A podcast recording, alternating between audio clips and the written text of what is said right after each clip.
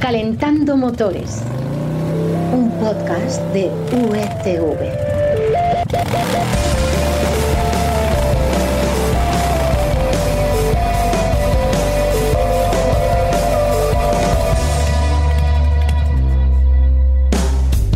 Hola, bienvenidos una vez más a Calentando Motores, el podcast en el que intentamos explicarte de la manera más clara y sencilla posible los temas más candentes del mundo del motor. Todo ello de la mano de grandes expertos, gente que sabe muy bien lo que dice y lo que escribe. Y esta información siempre al corriente de las últimas novedades. ¿De dónde la hemos sacado, Florian? Hola Carlos, buenos días. Pues como siempre, de las webs de referencia, ya sabes, marca coches y las secciones de motor de El Mundo y Expansión. Pues tú mismo lo has dicho, las webs de referencia, claro que sí. Soy Carlos Espinosa y esta semana traemos temas muy pero que muy interesantes. Y mira que eso es habitual en este podcast. Pero cuando nos tocan el dinero, ¡ay! Eso ya nos fastidia un poquito porque eso al final es lo que va a acabar pasando, nos tememos, con la huelga que han anunciado los transportistas y de la que vamos a hablar en primer lugar. Pero también te vamos a contar cómo es el Renault Austral, un nuevo modelo que como imaginarás es de tipo sub y trae su dosis de electrificación. Y también de la moto espectacular que ha creado la empresa española Tamarit. Tenemos ya el maletero bien llenito de temas interesantes, así que pulsamos el botón de contacto, un instante hasta que el semáforo se ponga en verde y arrancamos.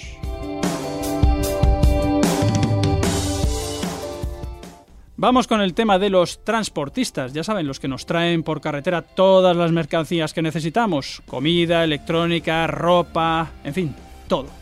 Resulta que su situación es, según dicen, insostenible y amenazan con paros, lo que significaría un desabastecimiento de las tiendas. Félix García, ¿qué tal? Aquí andamos. Oye, ¿por qué están los transportistas tan, tan cabreados? Pues la razón principal, eh, mejor dicho, lo que ha agravado todo, como siempre, pues es eh, un tema de precios. Y en este caso, más con la guerra de Ucrania, pues la subida del precio del combustible. Resulta que un camionero que, que, que, que, trabaje de lunes a viernes eh, haciendo portes con su camión, pues ahora se le ha incrementado la factura semanal, mensual, mejor dicho, perdón, uh -huh. de 1.500 euros. En 1.500 euros al mes, más. Euros. Y esto, el problema es que las tarifas que cobran siguen siendo las mismas de hace años Ya. por hacer los transportes, con lo cual... Eh, como no su suben los precios del combustible, los costes fijos, pero no suben lo que cobran, pues eh, el margen es menor. Y entonces ahí viene el problema. Además, las grandes cadenas de alimentación, los Amazon de turno Sí. y los grandes flotistas de, de transporte y de logística se niegan a asumir, al menos en parte, esta subida del gasóleo. Y es por eso que han dicho hasta aquí. Ya, pero hasta aquí significa que han dejado de hacer ahora mismo ya su trabajo. Eh, depende, hay un buen número de ellos, los autónomos, que son los que están mm, pues más agobiados por, tema financiero, que han dejado de hacerlo porque dicen que no les compensa, o sea, que pierden dinero al, sal- al sacar el camión a, la calle. Pero a día de hoy, pues sí que es cierto que se ven camiones por las carreteras, que no hay desabastecimiento, que este es el principal temor de, de- de la población, ¿no? Lo que, mm, eh, lo que sí han hecho es convocar un paro indefinido a partir de las 0 horas de este próximo lunes 14 de marzo y en todo el territorio nacional. Mm, oye, ¿y el gobierno ha dicho algo de momento? Bueno, el gobierno ha aprobado eh, el pasado eh, primero de marzo con el Real Decreto que se ha publicado en el BOE, basándose en el acuerdo que se alcanzó en diciembre. Acuérdate de toda la movida Sí, que sí, hubo, sí, huelgas, paros, patatín. Eso fue una- un paro patronal, ¿no? Eh, se llegó a un acuerdo entre el gobierno y el Comité Nacional del Transporte por Carretera, Hmm. que es el que representa a este sector, Ya. o a buena parte de él, y sobre todo a los grandes flotistas. Pero claro, según Manuel Hernández, que representa a estos transportistas, este decreto no prohíbe que se contrate un servicio de transporte por menos de los costes. Mm, Es decir, lo que se llama habitualmente dumping, ¿no? Cuando Ya. tú vas a comprar algo, ¿no? Que Mm. lo vendes por debajo de su precio real. ¿Y cuál es esa línea roja que los transportistas no quieren de ninguna manera que se rebase por debajo? Pues que no se baje de 1,30 euros el kilómetro. Por menos no quieren ni encender ni arrancar, como decimos al principio del podcast, ya, sus camiones. ya. Oye, ¿los transportistas han hecho algún cálculo de cuánto supone esto o cuánto deberían subir las, eh, sus tarifas Sí, han hecho un cálculo aproximado. Resulta que hay una fórmula que, viendo la subida de los combustibles, calcula cuánto deberían subir sus tarifas para mantener su poder adquisitivo. Resulta que el gasoil, según ellos, les ha subido un 36% en el último año. Sí. Así que han metido los datos en esta fórmula matemática y les ha salido que deberían incrementar sus tarifas por kilómetro al menos un 12%. Mm, oye, a ver, eh, Félix, yo sé que tú no tienes una bola de cristal, lógicamente, pero tú, eh, si no se llega a un acuerdo, ¿a qué situación crees que, que nos podemos enfrentar? Pues lo que acabamos de decir, probablemente haya desabastecimiento, eh, porque ya no solo de los, de los coches eh, o de las piezas de recambio que, que necesitamos para los vehículos averiados. Mm, ya. Piensa en todo lo que compramos y lo más importante que es eh, nuestra alimentación diaria. ¿no? Eh, nos podemos encontrar incluso con alimentos que tienen que tirarse porque no hay forma de que lleguen a los supermercados. Se pararía la logística. En fin, que el problema no es pequeño, es una patata caliente, muy, muy, Ya, caliente, ya, muy caliente. Mm. y que hay que buscarle una solución. No es fácil. Bueno, pues eh, vaya, vaya tema más peliagudo, Félix. Eh, bueno, pero vamos a ser optimistas, que todo tiene solución en esta vida. Vamos a pensar en positivo. Y para cambiar ese estado de ánimo, eh, va- te vamos a hablar ahora mismo del Renault Austral, uno de esos coches que prometen convertirse en un superventas. Nos lo cuenta ahora mismo Enrique Naranjo. Calentando motores. ¡Trata Un podcast de USV. ¡Trata de arrancarlo, Carlos! ¡Trata de arrancarlo! ¡Trata de arrancarlo, por Dios!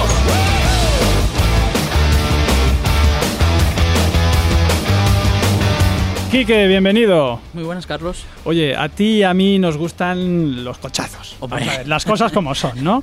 Pero luego están los coches reales, esos que te resuelven el día a día, que se pueden que, que se puede comprar una familia normal y que además, pues oye, eh, te gustan también y son muy interesantes por muchas razones. Y uno de esos coches es el nuevo Renault Austral que has ido a conocer a París. ¿Qué tipo de coche es este? Bueno, esta, esta primera es fácil, ¿eh? Eh, el Austral es un coche que llega pues con, con dos atributos que son los que están más de moda. Por un lado es un sub, eh, en este caso de tamaño medio, eh, y va a sustituir al Kadjar, que Ya. llevaba bastantes años en el mercado. sí. Y ojo, aquí hay una pista, ha cambiado el nombre, eso quiere decir que el Kadjar no funcionó bien. Mm, Bueno, este es un reto que tiene este modelo. Bueno, y el, se- el segundo rasgo importante es la electrificación famosa. ya. Eh, aunque, bueno, ya te puedo anunciar que, antes de que me lo vayas a preguntar, que sé que lo vas a hacer, ¿Eh? que no va a haber un 100% eléctrico. eh, Ay, porque la plataforma que lleva, que se llama, tiene un nombre de estos en clave, CMF-CD, Mm, eh, no, no lo hace posible, no admite el, el sistema de, de propulsión 100% eléctrico. Oye, pues me parece muy curioso esto de que un coche llegue con una plataforma, un coche nuevo, con una plataforma que no va a permitir la electrificación. Pero bueno, eso ya es una Otro cuestión, una cuestión técnica. Eh, ¿Qué destacarías tú como su gran novedad? Pues mira, las dos cosas que me han llamado más la atención, a mí personalmente por lo menos, eh, son eh, la enorme pantalla en forma de L que tiene ocupando prácticamente todo el salpicadero, Sí. que yo creo que después de la del Mercedes, la Hyper Screen, pues es la más grande o de las más grandes del mercado. Y por otro, pues un, un gadget, por decirlo así, que te sonará a ti, que eres aficionado también a, a los coches clásicos, o bueno, en este caso no tanto como clásicos, pero eh, que te gusta la historia, es el eje trasero direccional, que no es la primera vez que, que monta Renault, que eh, lo tuvo en su día en el. Laguna, si no recuerdo mal. en Me acuerdo, coupé, sí, sí, ¿no? el Laguna, Laguna. No, no, y el Laguna Berlina. Pero yo, yo creo que el primero que lo estrenó fue el, fue el coupé, pero bueno, es igual. Ahí ya me pillas. Eh, y bueno, pues eso, esto lo que hace es que va a ser, le va a hacer eh, convertirse en un sub muy dinámico, seguramente mejor en ese sentido que otros sub de marcas generalistas. Mm. Oye, hemos dicho o has dicho que no va a haber versión 100% eléctrica. Entonces, ¿los motores cuáles van a ser? Bueno, te he dicho que no va a haber 100% eléctrico y también te podría haber dicho que no va a haber diésel, Bueno, eso era de esperar. sí, y tampoco híbrido enchufable, que esto ya era menos de esperar, Mm. Aunque eh, en Renault han dicho que no lo van a montar, pero, pero es posible técnicamente. A ver, han dejado la puerta abierta, vale. N- No, no han dejado la puerta abierta porque han dicho no, no, no contemplamos ni siquiera en próximos años, pero el hecho de que pueda hacerse y sabiendo por dónde van un poco los tiros de, de la industria, yo personalmente, pero esto ya es cosa mía solo, no, no cerraría la opción. O sea, es un no, pero sí. Vale. Eso es. Entonces, vamos a la realidad. Eh, lo que sí se va a poder elegir eh, son motores, eh, el, el primer motor, un 1.3 híbrido de estos que llamamos mild hybrid, que en- cristiano es híbrido suave, sí. con 140 o 160 caballos. Y es suave porque el- el- la parte eléctrica es simplemente un motor, o, un sistema de 12 voltios que... Y tan eh, suave. Sí, lo único que hace realmente es eh, ayudar al motor en las arrancadas, no impulsa el vehículo, digamos Ya. así. Luego sí que va a haber, este, este sí va a funcionar incluso en modo eléctrico, el motor híbrido convencional con, con un propulsor de 3 cilindros 1.2 eh, y un motor eléctrico. Aquí eh, sumaría entre 160 o 200 caballos, hay dos variantes. Y lo interesante es que está libre, está libre del impuesto de matriculación porque sus emisiones son de 105 gramos. Mm, muy poquito. Esto le va a dar ventaja de precio porque nos vamos a ahorrar ahí un dinerito, Claro. pero, pero antes de que me lo preguntes, todavía no lo sabemos el precio. Eh, eso significa que no llega ya, ya. Claro, esa es la razón. El, de hecho, el Catjar sigue todavía en el catálogo. eh, los pedidos del Austral se van a abrir un poquito más cerca del verano y las primeras unidades llegarán en otoño, seguramente en septiembre. Mm. Oye, eh, por cierto, bueno, no te he preguntado qué te parece. Tú lo has tenido delante. ¿Es, es un coche Sí. chulo? A ver, yo te voy a ser sincero, te voy a ser sincero y cuando yo lo vi por primera vez no, no es el coche que te despierta un wow. eh, O sea, no, no ha sido un flechazo. no ha sido un flechazo por fuera. Es verdad que, que lo ves en un estudio, pues ya sabes, con una iluminación muy artificial y demás, y bueno, siempre la sensación es un poco distinta a luego eh, verlo en carretera. Pero por dentro, sin embargo, eh, sí que me ha gustado bastante, sobre todo porque tiene un, un aspecto muy tecnológico eh, y ya sabes que eso ahora es muy importante, cuenta mucho. Sí, sí, efectivamente. Pues eh, otro más, sub, electrificado, eh, aunque en este caso no será 100% eléctrico, no será enchufable de momento. Habrá que esperar a septiembre para verlo de cerca. Quique, muchas gracias y ahora nos vamos con Florian porque en unos segundos nos va a hablar de una moto bastante especial.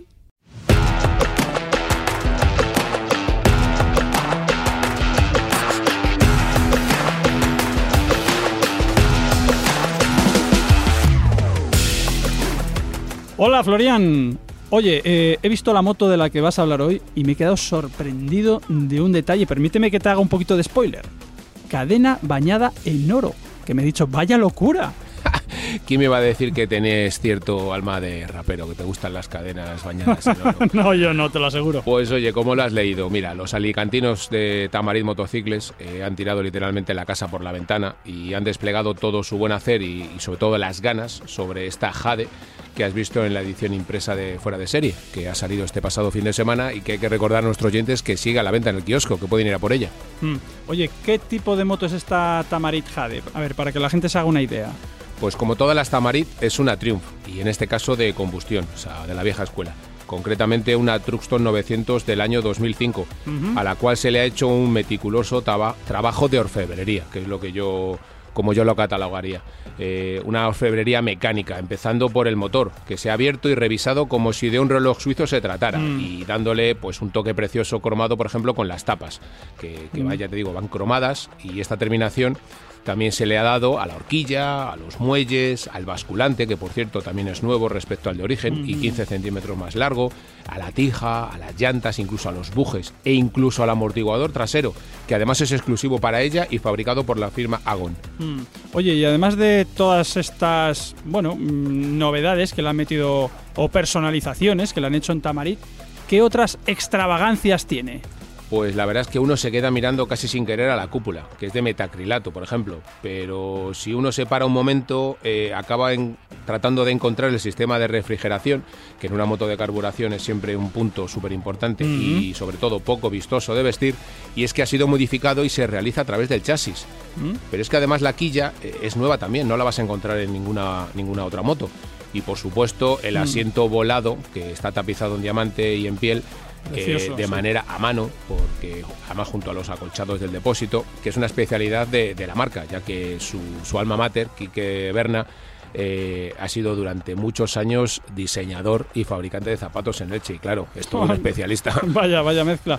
Oye, ¿cuántas horas pueden ser necesarias para llegar a transformar una moto y dejarla de esta manera?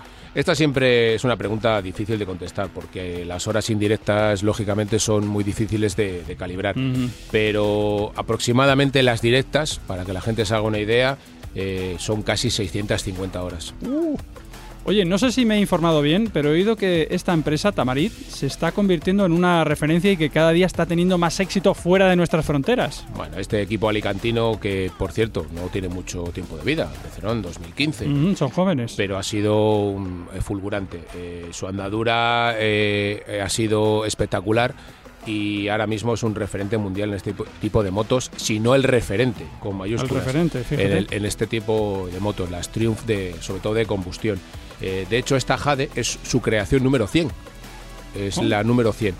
Eh, y es un por eso tiene tanto tanto es tan especial para ellos Hmm. porque en ella han volcado pues el- los conocimientos y todo lo aprendido en las 99 anteriores Ujú. que son de encargo de clientes y esta no, esta no es de cliente, esta es un capricho que se han dado ellos para para poder celebrar estas 100 motos. Mm. Oye, ¿y esta moto tiene ya dueño? Bueno, y si lo, y si lo tiene, eh, ¿cuánto ha pagado por ella? Oye, pues sí que es verdad que te preocupa el precio. Esto empieza a ser un... bueno, pues te diré que es una incógnita, pero no es que sea una incógnita por porque no tenga, no sepamos cuánto vale. Es que el Jade, eh, si no lo impide nadie, va a ser subastada en el Retromóvil de París la semana que viene, concretamente el 18, y lo hace de la mano de la francesa Arcurial, que es una de Mm, las sí. de los grandes referentes de, de las subastas en, en Francia y a nivel mundial. Y su precio de salida es de 50.000 euros pero una cifra que va a subir durante la puja y yo honestamente creo que los 65.000 euros no le quita a nadie. 65.000 euros. Y por cierto, hablando de cifras, ya que estamos en ello, eh, voy a ponerte a prueba otra vez. Eh, ya empezamos. Venga, anda, que tampoco va a ser para tanto, va a ser, esta vez va a ser suave. A. Mira, eh, además, como Quique ya ha hablado del Renault Austral, eh, que no va a tener versión eléctrica, te voy a preguntar el año en el que apareció el primer coche eléctrico, ya que, a ver, pero solo, ¿eh? El coche, no ni el triciclo, ni la moto, ni nada por el estilo, un coche. Coche eléctrico, vamos a ver. eh, bueno, sé que los primeros coches eléctricos, eh, bueno, que hubo coches eléctricos ya a principios del siglo XX. Eso lo tengo claro. Sí. Eh, te diría, eh, bueno, me lo- a ver, 1903. Pues no, 1888, casi como, lo- como los turrones. Como el turrón, efectivamente. Efectivamente, se trata del, a ver si lo digo bien, Flocken Electrowagen. Oh, Es una obra de Andreas Flocken que tenía un motor de casi un caballo, 0,9, y alcanzaba 15 kilómetros por hora. Mm, 15 kilómetros por hora. Oye, entiendo que autonomía tendría poquita, claro. Hombre, debía ser poquísima, pero ese dato no, no lo tenemos. Bueno, muchos años en cualquier caso, y fíjate, luego nos olvidamos durante mucho tiempo de, de la electricidad hasta hace relativamente poco, y todavía mucha gente se está pensando que esto es un invento de ahora. Bueno, y ahora ya la electricidad está para quedarse. Florian, Quique, Félix, Sergio, que lo tenemos en los controles. Muchas gracias, un saludo de todos ellos y de Carlos Espinosa, quien te habla. Oye, y no os olvidéis, hacer como Mbappé, que siempre consulta marca coches y las secciones de motor de El Mundo y Expansión. Así, así debe seguir haciendo. Y ahora apagamos el motor, que no hay que contaminar si no es necesario, dejamos el coche en el garaje, pero con las llaves puestas, porque pronto volveremos a estar contigo, en una semana. Hasta entonces, disfruta del motor. ¡Adiós!